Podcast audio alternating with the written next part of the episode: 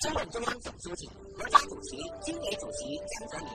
就如何评价邓小平的历史功绩，接受了我们社会组的采访。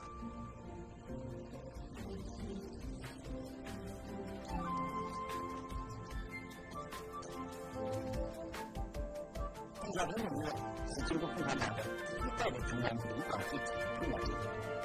在第二代中央领导集体里，他。担危难的责任，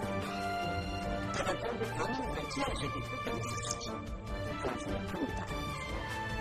实践人民团结以后，在邓小平有幸的承担了坚强领导，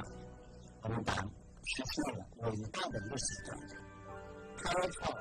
以改革开放为主要标志的社会主义事业发展的新时期。十几年来，邓小平同志已对当代中国和世界的深刻了解。以实事求是的科学态度和创造精神，研究新情况，解决新问题，建树的历史功底是多方面的。其中最重要的是正确解决关系我们党和国家前途命运的两个重要课题，从而建立我们国家的历史。这就是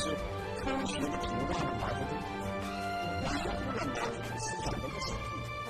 成功的找到了中国实现社会主义现代化的正确道路，这样建立了中国不是社会主义的理论。这个理论是对马克思主义理论保护的新的重大贡献，是当代中国的马克思主义。邓小平同志不具备杰出的马克思主义者和坚定的共产主义者，不愧为